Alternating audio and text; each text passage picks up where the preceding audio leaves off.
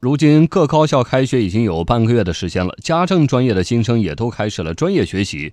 许越来越多的学校开设家政专业的背后，是我国家政行业的广阔前景。截至去年底，我国家政服务从业人员已经超过三千万人，年均增速超过百分之二十。但是积累的问题也不少，比如服务水平参差不齐、信用缺失等等。那么，家政服务与本科教育会碰撞出哪些火花？通过本科教育，能否提升人员素质，破除家政服务业的乱象？我们来听央广记者车丽的报道。将老人双腿屈曲，以老人肩部和臀部为支点，将老人翻身侧卧。在山东聊城大学东昌学院，老师正在讲授老年人康复护理课程。作为山东省唯一一家家政本科院校。山东聊城大学东昌学院教育系主任孟青春表示，现实中已经出现了家政服务人才月薪过万、千金难求的局面，高素质的大学生护理人才供不应求。一开始是比较冷门，学生的报到率也是比较低，呃，社会的认知度也比较低。呃，一六年我们的招生计划是六十，呃，报到了五十三个。去年的时候招生是四十个人，报到了三十九个，呃，今年六十个都到了。据不完全统计，目前我国仅有三十多所本科院校、二十多所高职高专院校开设了家政学或相关专业，学科基础相对薄弱。国务院办公厅发布的《关于促进家政服务业提质扩容的意见》提出，推动行业职业化、专业化、品牌化、规范化。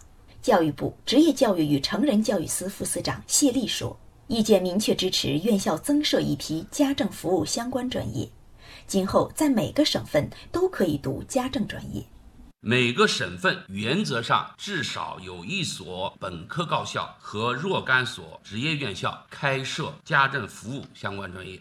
高职扩招专项工作向家政领域倾斜，扩大中高职贯通培养招生规模。支持家政服务从业人员通过高职扩招专项考试、专升本等多种渠道来提升学历。河北师范大学学前教育学院今年首次招收家政学本科新生，首批招录三十名本科一批考生。在人才培养方案中，记者看到，他们设置的十三门专业必修课包括家庭社会学、家庭教育学、家庭经济学等。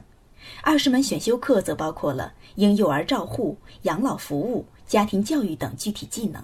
河北师范大学学前教育学院副院长冯玉珠表示：“家政不等于保姆，家政是指家庭事情的管理，理论基础是家政学。”办这个专业的时候，我们就想就是要开放办，每个学生都有自己的校外行业企业的导师。大学毕业以后，就能够走到一个最起码一个中层的领导岗位。